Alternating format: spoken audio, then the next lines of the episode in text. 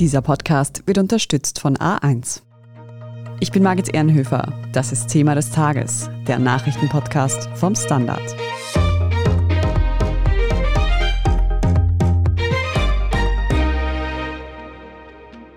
Es war um kurz vor Mitternacht Ortszeit, als die letzte Maschine der Amerikaner in Kabul abhob. 20 years after the U.S. toppled the Taliban in the aftermath of 9 11, that group is back in full control. Ein Jahr ist es her, dass die USA und internationale Truppen Afghanistan verlassen haben. Fast sofort fiel das Land wieder in die Hände der islamistischen Taliban. Wie hat sich das Leben für die Menschen in Afghanistan seither verändert? Wie geht die Welt mit dem Regime der Extremisten um? Wir sprechen heute darüber, wie es überhaupt dazu kommen konnte, dass die Taliban zurück an die Macht gelangen. Wir fragen nach, ob es Widerstand im Land gibt und wir stellen die Frage, inwiefern der Ukraine-Krieg Afghanistan aus dem Fokus der Weltpolitik verdrängt hat. Flora Mori und Fabian Sommerwiller aus der Standard Außenpolitik. Vor einem Jahr haben in Afghanistan die Taliban die Macht übernommen. Wie sieht denn jetzt das System aus, das Sie dort aufgebaut haben, Fabian? Ja, vielleicht erkläre ich am Anfang kurz noch, wer die Taliban sind. Also die Taliban sind eine radikal-islamistische Terrorgruppe, die offiziell 1994 gegründet wurde, die einer radikalen Auslegung des sogenannten deobandistischen Lehre folgen. Und sie sind im von Pashtunen bewohnten Grenzgebiet zwischen Afghanistan und Pakistan damals gegründet worden. Ihr Ziel ist eigentlich so ein islamisches Emirat zu errichten. Das erste hat damals fünf Jahre gedauert, nämlich von 1996 bis 2001 und ist so quasi dem internationalen Dschihadismus, dem Kampf von Al-Qaida gegen die USA zum Opfer gefallen, weil eine US-geführte Allianz nach den Anschlägen vom 11. September 2001 mit den Taliban in Afghanistan dann quasi kurzen Prozess gemacht hat und sie aus Kabul vertrieben hat mittels Luftschlägen. Im Gegensatz zu dem islamischen Staat haben die Taliban schon einen Staat, könnte man jetzt sagen, nach ihrer Machtübernahme wieder vor einem Jahr. Im Gegensatz zu Al-Qaida, der anderen Terrororganisation, geht es ihnen aber nicht um Internationalismus, also quasi einen globalen Gottesstaat, sondern wirklich um ein national-islamisches Projekt. Wie sieht es jetzt aus, was sie da gemacht haben. Mit der Übernahme hat es so quasi ein paar Versprechen gegeben, lose einer Generalamnestie etwa, dass niemandem etwas passiert, der in den Vorgängerregierungen war. Schon kurz darauf sind aber Berichte aufgetaucht von Listen, wo Menschen Rache angedroht wird, die früher in der Regierung was zu sagen hatten. Es gab einige Hinrichtungen, es wurden Mädchen die Schulbesuche ab der sechsten Klasse verboten, Frauen sind quasi aus dem öffentlichen Leben verbannt worden. Es gilt wieder dieses Verhüllungsgebot, es gibt Entführungen, es gibt Vergewaltigungen. Kurz gesagt, es ist eine Schreckensherrschaft, wie sie schon einmal da war in Afghanistan. Und die erlebt gerade oder seit einem Jahr wieder eine Art Neuauflage, die ist vielleicht etwas milder gestartet, weil damals die ganze Weltöffentlichkeit auf Afghanistan geschaut hat. Aber jetzt ist diese Schreckensherrschaft mittlerweile wieder voll zurück, könnte man sagen. Mhm die Machtübernahme von vor einem Jahr hängt ja direkt mit dem Abzug der US-Truppen aus Afghanistan zusammen. Aber wie genau kam es jetzt dazu, dass die Taliban die Macht noch einmal übernommen haben? Ja, genau. Also eingeleitet hat diesen US-Abzug bzw. den Abzug der NATO-Truppen, die unter US-Führung in Afghanistan waren, eigentlich dieses sogenannte Doha-Abkommen aus 2020, auch als US-Taliban-Friedensdeal bekannt, der unter der Federführung oder unter der Präsidentschaft Trumps eingeleitet wurde. Es war immer ein Wahlversprechen von ihm, diesen langen, teuren, später auch unbeliebten Krieg irgendwann zu beenden. Es hätte nach diesem Friedensdeal noch weitere Verhandlungen geben sollen, wie das weiter ausschauen soll. Also das war aber dann so, dass dadurch, dass man die Taliban irgendwie so vor folgende Tatsachen gestellt hat und dass man gesagt hat, die USA, okay, sie wollen eh abziehen und es ist eh schon quasi beschlossene Sache, dadurch ist es dann gar nicht mehr zu weiteren Verhandlungen gekommen, weil die Taliban sowieso schon am Vormarsch waren und quasi sowieso schon in der besseren Position dann waren und die USA dann einfach geflohen sind. Was aber immer noch die große Debatte ist und wie es auch dazu kommen konnte. Immerhin haben die USA und die NATO-Staaten ja 20 Jahre lang die Sicherheitskräfte in Afghanistan ausgebildet und die waren numerisch überlegen, haben die bessere Ausrüstung gehabt, wie die quasi so Kabul dann auch richtig kampflos übergeben haben, die Hauptstadt. Nicht zur Gänze aufgearbeitet, kann man sagen. Es gibt immer wieder Thesen, wonach etwa die fehlende Bezahlung der Sicherheitskräfte zu einer schwindenden Moral beigetragen hätte. Es ist auch diese Stammeszugehörigkeit mit den Pashtunen immer wieder ins Gespräch gekommen. Waren die vielleicht teilweise gar nicht so ablehnend? Hat man es teilweise zugelassen? Da spielt auch immer wieder diese Korruption eine große Rolle, inwiefern waren diese Teile des Militärs einfach korrupt, wie viel ist wirklich angekommen am Ende von diesen Hilfszahlungen der USA immer und diesen Ausbildungen und wie viele haben sich dann am Ende einfach nicht mehr dagegen gewehrt. Also wie es genau zu dieser, sage mal, kampflosen Übergabe am Ende kommen konnte, kann man noch nicht so hundertprozentig genau sagen, aber es ist definitiv klar, dass dieser US-Friedensdeal sagen wir, dieses Fass zum Überlaufen gebracht hat oder diese ganze Dynamik erst so richtig ausgelöst hat. Aber hat man dann seitens der USA zumindest damit gerechnet, dass die Lage in Afghanistan nach ihrem Abzug stabil bleiben wird? Oder wenn die Taliban das übernehmen, dass sie sich zumindest geändert haben? Ich glaube weder noch. Ich schätze die USA nicht so naiv ein, dass sie damit wirklich gerechnet haben. Sie haben, schätze ich, genau gewusst, was auf Sie zukommt, vielleicht nicht in welcher Geschwindigkeit das Ganze passiert. Sie haben wahrscheinlich mit ein bisschen Gegenwehr eben der afghanischen Sicherheitskräfte, also der Regierung quasi gerechnet und dass sich die Regierungselite quasi vielleicht nicht so schnell aus dem Land verabschiedet. Aber diese volatile Lage war ja immer auch der Grund, warum in den vergangenen Jahren die USA nie abgezogen sind. Obama wollte schon immer abziehen und dann hat er immer wieder gesagt, es geht halt noch nicht. Wenn wir jetzt abziehen, dann sind wahrscheinlich die Taliban sofort wieder zurück an der Macht. Deswegen sind die USA so lange geblieben in diesem extrem teuren, extrem kostspieligen, extrem verlustreichen Krieg. Und Trump war halt dann derjenige, der sich gewagt hat, sage ich mal, das durchzuziehen, innenpolitische Interessen über außenpolitische Interessen zu stellen und einfach ja, beinhart zu sagen, okay, wir machen das jetzt und das ist für mich äh, bei der Republikanischen Partei in den USA gut und das ziehe ich jetzt durch. Und diese Entscheidung hat dann quasi Biden, kann man sagen, geerbt sozusagen. Und da war es schon fast nicht mehr möglich, dann einen Rückzieher zu machen. Hätte man vielleicht schon machen können, aber die USA und die ganzen NATO-Staaten haben sich natürlich auch die Frage gestellt, warum sollten wir bleiben? Warum sind wir überhaupt schon 20 Jahre da? Macht es überhaupt noch Sinn, weiter zu bleiben, wenn sich offensichtlich nicht alles in diese Richtung bewegt, wie wir das eigentlich gerne hätten? Kann man dann vielleicht sagen, die USA haben zwar schon geahnt, was passieren wird, sollten sie abziehen, aber sie wollten einfach nicht mehr? Ja, ich meine, sie haben ja einen Friedensdeal mit den Taliban unterschrieben. Also sie haben gewusst, was kommen wird. Das ist wahrscheinlich die kurze und knackige Zusammenfassung. Es gibt immer wieder Kritik bei US-Kritikern, dass die USA seit Jahrzehnten die Weltpolizei spielt, dass sie das nicht wollen. Aber es gibt auch innerhalb der USA sehr viel Kritik zu diesem Thema Weltpolizei, wo sie sagen, okay, wieso müssen wir uns überall einmischen? Wieso müssen amerikanische Truppen nach Afghanistan gehen und dort für die Demokratie sterben? Ist natürlich in den USA auch nicht immer leicht zu rechtfertigen, warum man so etwas macht. Und wie gesagt, das ist quasi seit dem Einmarsch in den ersten Monaten ist es noch schnell gegangen. Die USA sind auch sehr gut darin, sage ich mal, so eine Regierung, wenn sie das Interesse daran haben, zu beseitigen. Aber es ist schwer, gegen eine Ideologie Krieg zu führen, weil das sich immer wieder verlagert, in anderen Orten vielleicht gedeiht. Wir sehen jetzt in der Ukraine zum Beispiel, wo die USA die Ukraine in einem klassischen konventionellen Krieg unterstützen, wo es jetzt eher um Landgewinne geht, wie stark das US-Militär und die US-Technologie da wirklich ist, um Änderungen am Schlachtfeld zu bewirken.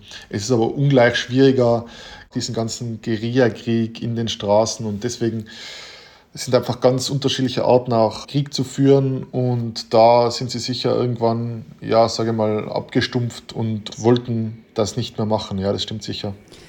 Nun konnten die USA und die NATO in den letzten 20 Jahren zumindest in Afghanistan die Taliban quasi in Schach halten. Wie sieht es denn jetzt seit dem Rückzug dieser Truppen aus? Gibt es in Afghanistan jemanden, der noch versucht, gegen die Taliban vorzugehen? Gibt es da so eine Art Widerstand? Es gibt einen Widerstand und zwar primär durch die nationale Widerstandsfront von Afghanistan oder auch den Banshir-Widerstand. Das sind andere Begriffe für dieselbe Allianz. Das ist so eine Allianz von Taliban-Gegnern, auch entsprungen aus der ehemaligen Nordallianz, die damals quasi dann nach Kabul eingerückt ist, als die USA Kabul mit ihren Luftschlägen von den Taliban sozusagen befreit haben. Also die waren schon damals die Gegner. Daraus sind die auch jetzt wieder entstanden, kann man sagen. Sie wird von Ahmud Massoud angeführt und beispielsweise vom ehemaligen Verteidigungsminister der afghanischen Regierung unterstützt. Und das ist eine Allianz von Taliban-Gegnern, eben die im Norden Kabuls hauptsächlich aus dem Panjshir-Tal kommt und dort operiert und da sozusagen ihren Stronghold hat. Da wird auch, wie es die Washington Post bezeichnet, ein sogenannter geheimer Krieg geführt. Ich habe da gestern mit Ali Maisam Nasari gesprochen, telefoniert, dem quasi Außenminister dieser Allianz, könnte man sagen, oder dem für auswärtige Angelegenheiten zuständigen Sprecher dieser Allianz der hat gesagt, also als vor einem Jahr die USA, die NATO abgezogen sind, hat man circa in zwei Provinzen Unterstützern oder eine Präsenz gehabt. Mittlerweile habe man tausende Unterstützer insgesamt in bis zu zwölf Provinzen Afghanistans. In sechs davon würde man die Taliban aktiv bekämpfen. Die haben auch wirklich keine militärischen Flügel, die kämpfen. Er sagt mir, dass sie aktuell quasi keine internationale Unterstützung haben, zu solcher prinzipiell auch nicht Nein sagen würden. Aber im Grunde machen sie jetzt mal aktuell ihr eigenes Ding sozusagen. Ihnen wäre vor allem wichtig, dass die westlichen Staaten auch mal anerkennen, dass man da einfach wirklich einen riesen Fehler gemacht hat und quasi, wie er es nennt, einen ganzen Staat, ein ganzes Land einer Terrororganisation oder dem internationalen Terrorismus wieder übergeben hat. Also die kämpfen nach wie vor. Es ist äußerst diffus. Natürlich ist es auch eine Propagandaschlacht. Die Taliban sagen, na, das ist kein Thema quasi, die sind winzig klein, die sind keine Gefahr für uns. Diese Frontkämpfer sehen das natürlich anders. Sie sehen sich ein bisschen im Aufwind und sagen, dass jetzt die erste Phase dieses dreiteiligen Befreiungskrieges Afghanistans angelaufen sei, dass man jetzt in einem so Abnützungskrieg gegen die Taliban ist und dass man dann einfach in späterer Folge versucht, ganze Provinzen an sich zu reißen und irgendwann natürlich auch wieder die Taliban verdrängen will. Sage mal, ihre Motivation fußt vor allem darauf, dass sie sagen, das ist sowieso ein zerstrittener Haufen, diese Taliban.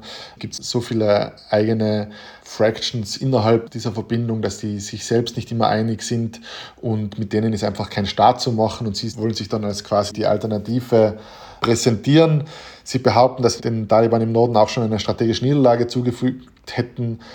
Also aktuell ist diese Widerstandsbewegung dem Taliban als Ganzes sicher nicht gefährlich. Die müsste wahrscheinlich noch deutlich anwachsen und vermutlich auch in größere internationale Unterstützung eines Tages bekommen, dass sie den Taliban und der Regierung wirklich gefährlich wird. Also sieht eher nicht so aus, als würden die Taliban von diesen WiderstandskämpferInnen demnächst zurückgedrängt werden. Flora, du hast auch mit AktivistInnen in Afghanistan gesprochen. Wie können wir uns denn das Leben in Afghanistan überhaupt vorstellen? Wie geht es den Menschen dort?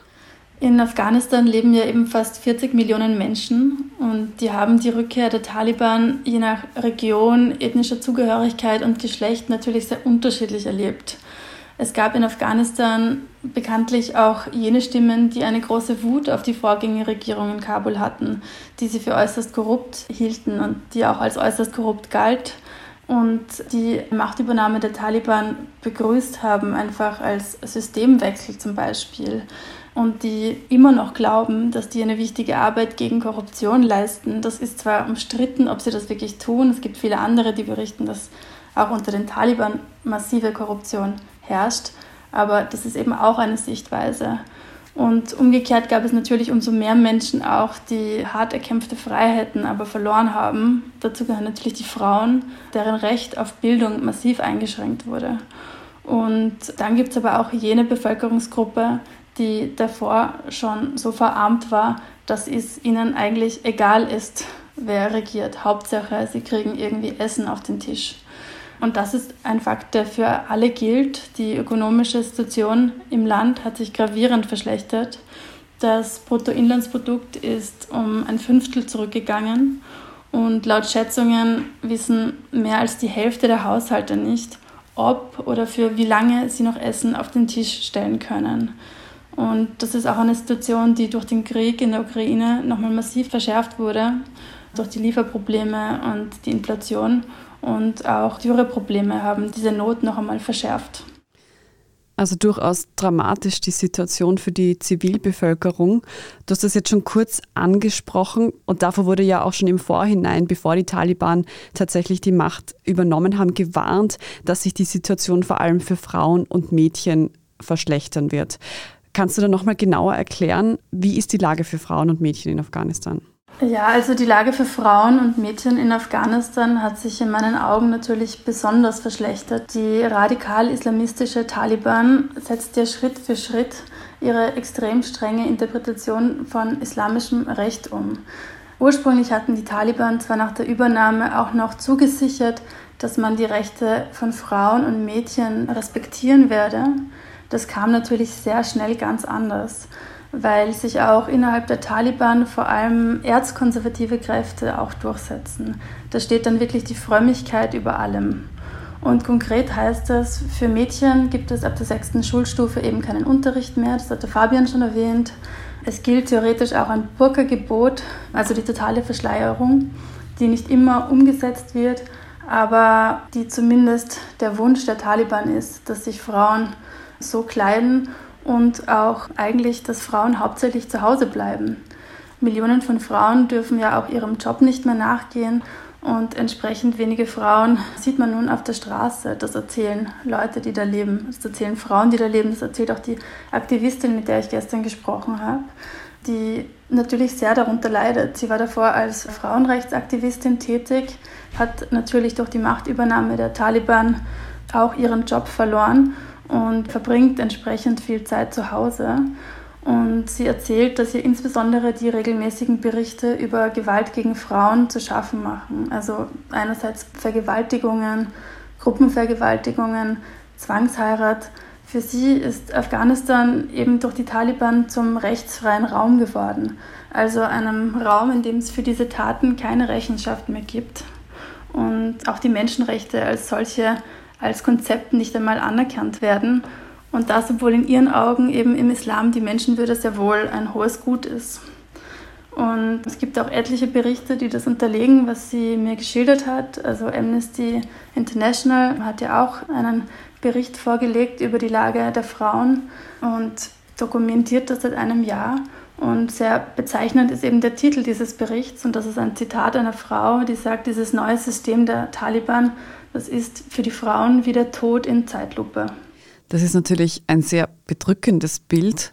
Wir sprechen jetzt gleich noch darüber, wie die internationale Gemeinschaft mit der Lage in Afghanistan umgehen kann und ob man mit Extremisten wie den Taliban kooperieren sollte. Nach einer kurzen Pause. Bleiben Sie dran.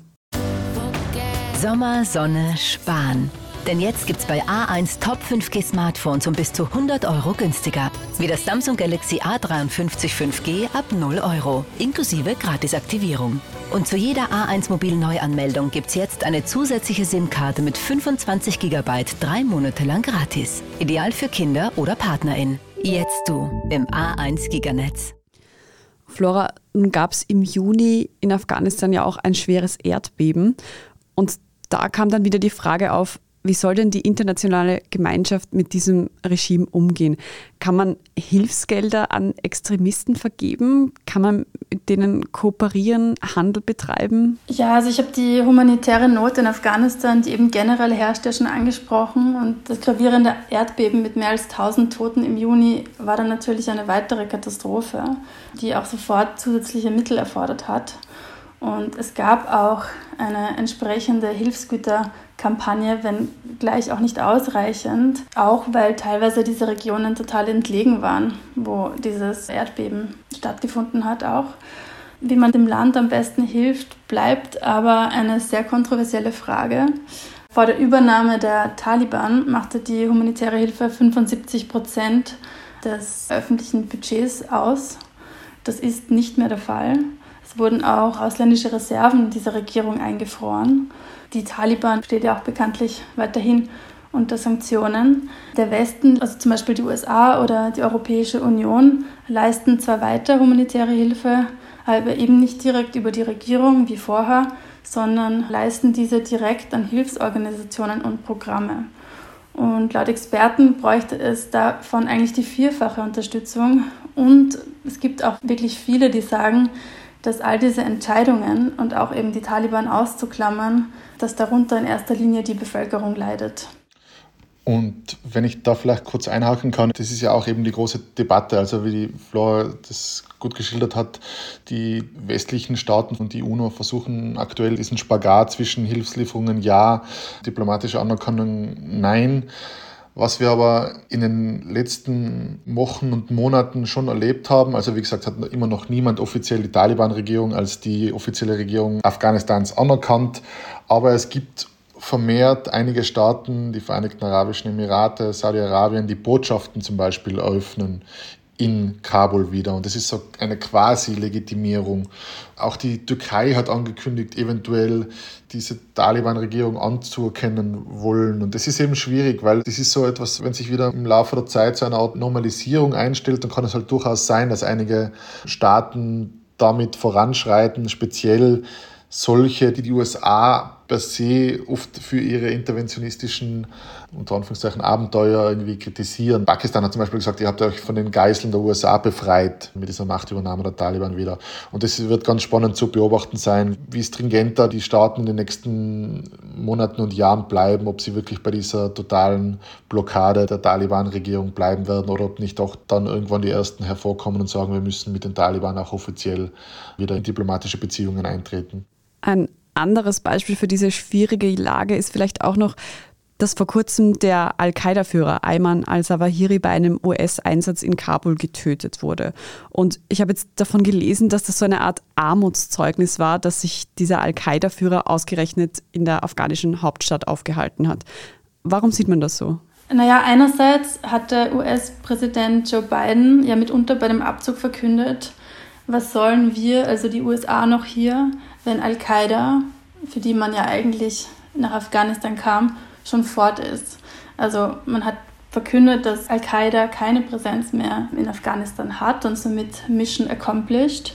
Offenbar ist Al-Qaida eben nicht fort gewesen, wie schon damals auch einige Experten gewarnt haben, sondern Al-Qaida unterhält immer noch enge Beziehungen zur Taliban. Also das ist der eine Grund, warum das eventuell als Armutszeugnis für die beiden Regierungen bezeichnet werden kann. Und auch der Doha-Deal von Trump, der ja eben zu dem Abzug der US-Truppen und der NATO-Truppen geführt hat, hält ebenso fest, dass Afghanistan der Al-Qaida für ihren internationalen Dschihadismus nicht mehr als Raum dienen darf. Und somit hätte auch dieser viel kritisierte Doha-Deal auch in diesem Punkt versagt. Es gibt aber auch jene Stimmen, die sagen, die Tötung von Zawahiri durch eine CIA-Drohne beweist, dass der Abzug eigentlich richtig war oder unterstreicht, dass der Abzug richtig war. Denn dieser Drohnenangriff auf den Al-Qaida-Chef zeigt, man könnte Al-Qaida ja offenbar doch auch bekämpfen, ohne ein Land militärisch zu besetzen. Ob richtig oder nicht, der Abzug aus Afghanistan hatte auf jeden Fall und hat auch immer noch schwerwiegende Folgen. Ich muss aber sagen, dass ich das Gefühl habe, seit der russische Angriffskrieg in der Ukraine begonnen hat, ist Afghanistan komplett aus den Medien und auch aus dem Bewusstsein irgendwie verschwunden. Würdet ihr sagen, man hat durch den Ukraine-Krieg auf Afghanistan und vielleicht auch auf andere aktuelle Kriegsgebiete in der Welt vergessen? Also ich denke, dieses Gefühl ist durchaus berechtigt. Das hat großes Weltgeschehen nun mal so an sich, dass es die ganze Aufmerksamkeit auf sich zieht. Das ist nicht nur jetzt mit dem Ukraine-Krieg so, sondern das war auch schon davor so. Für Kriegsländer oder leidende Bevölkerungen wie Afghanistan oder eben im Jemen, wo ebenfalls eine große Hungersnot herrscht, ist es natürlich besonders bitter, wenn ein Land und ihr Leid durch einen anderen Konflikt in den Hintergrund rückt, weil diese Menschen brauchen ja dennoch, dass man weiter über dieses Leid erzählt und auch, dass weiterhin humanitäre Hilfe in einem großzügigen Ausmaß dahin fließt. Also ich stimme da Flora da absolut zu. Und es ist halt so, dass solche Kriege immer natürlich auch eine geografische Komponente haben. Also wie nah ist mir etwas? Wie wir jetzt gesehen haben, die Ukraine ist natürlich, da ist nur mehr Ungarn inzwischen und dann sind wir schon in der Ukraine. Deswegen trifft uns das natürlich viel mehr. Gleichzeitig interessieren sich vielleicht Staaten in Südostasien, in Südamerika oder in Afrika nicht so sehr für diesen Ukraine-Krieg wie wir. Andersherum interessieren sich diese eben vielleicht mehr damals für die Invasion in Afghanistan, weil ihnen das wieder näher war. Ich glaube, das ist zum Teil einfach wirklich auch ja, dieser menschlichen Psychologie geschuldet. Was ist mir näher? Inwiefern betrifft es mich direkt?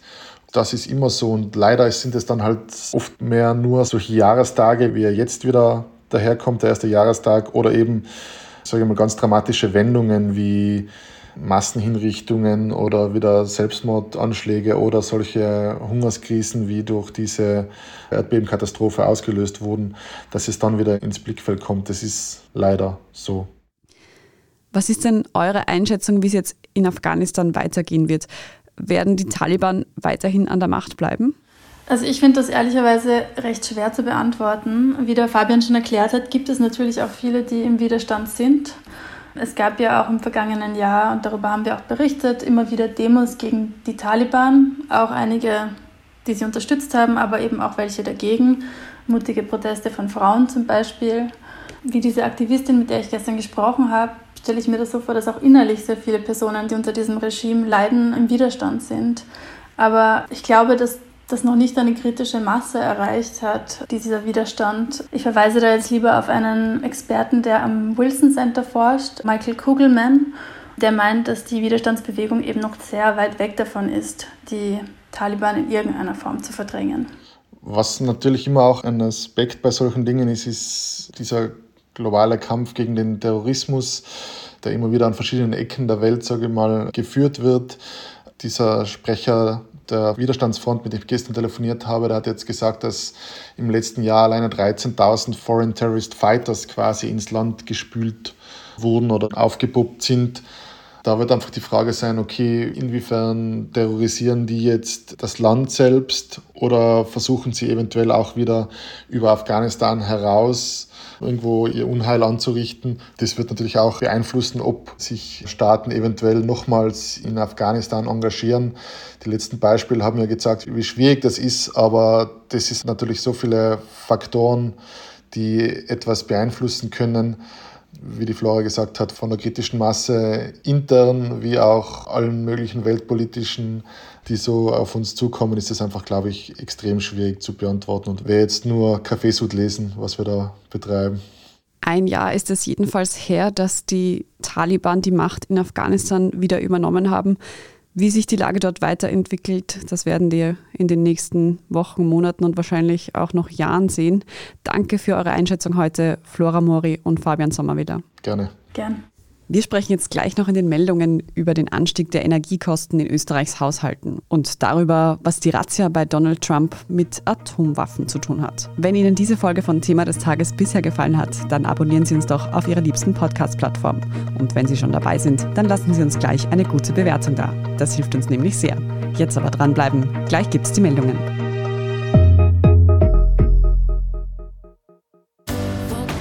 Sommer, Sonne, Spahn.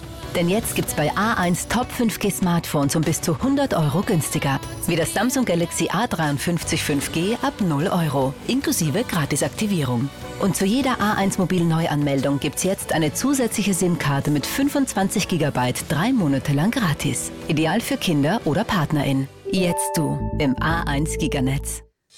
Und hier ist, was Sie heute sonst noch wissen müssen. Erstens. Österreichs Haushalte haben im Juni 45 Prozent mehr für Energie bezahlt als im letzten Jahr. Stark gestiegen sind vor allem die Preise für Treibstoffe, Heizöl und Gas. Aber auch Holzpellets und Brennholz wurden teurer. Sprit kostete im Juni und Juli erstmals großräumig mehr als 2 Euro pro Liter. Hier gibt es aktuell aber eine leichte Entspannung. Die Preise an den Zapfsäulen liegen im Durchschnitt bei 1,80 Euro pro Liter. Zweitens, bei der Razzia am Privatanwesen von Ex-US-Präsident Donald Trump in Florida Anfang der Woche habe das FBI angeblich nach Dokumenten über Atomwaffen gesucht. Das berichtet die Washington Post gestern Donnerstag. Bisher war nur bekannt, dass Trump mehrere Kisten mit vertraulichen Dokumenten aus dem Weißen Haus mitgenommen hatte. Geheimnisse zu Nuklearwaffen gelten allerdings als besonders brisant und haben deshalb auch die höchstmögliche Sicherheitsstufe. Ein Bruch dieser Geheimnisse könnte als Hochverrat ausgelegt werden und würde unter normalen Umständen in einer Gefängnisstrafe münden. Ob nun tatsächlich Dokumente zu Atomwaffen gefunden wurden, ist bisher unklar.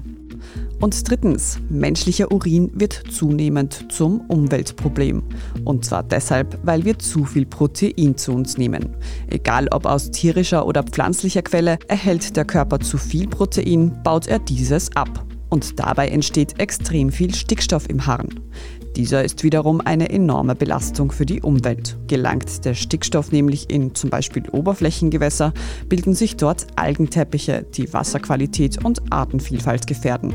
ForscherInnen der University of California haben nun berechnet, dass 12 Prozent weniger Stickstoff in die Umwelt gelangen würde, wenn sich allein die US-Bevölkerung an die wissenschaftlich empfohlene Menge Proteinzufuhr halten würde. Das sind übrigens 0,8 Gramm pro Kilogramm Körpergewicht bei gesunden Erwachsenen. Erwachsenen.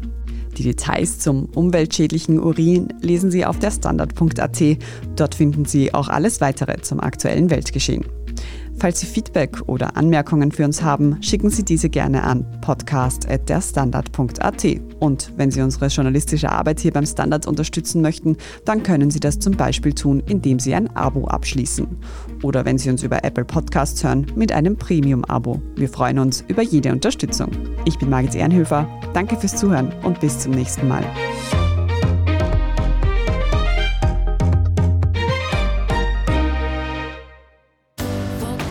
Sommer, Sonne, Sparen. Denn jetzt gibt's bei A1 Top 5G Smartphones um bis zu 100 Euro günstiger. Wie das Samsung Galaxy A53 5G ab 0 Euro, inklusive Gratisaktivierung. Und zu jeder A1 Mobil Neuanmeldung gibt's jetzt eine zusätzliche SIM-Karte mit 25 GB drei Monate lang gratis. Ideal für Kinder oder PartnerInnen. Jetzt du im A1 Giganetz.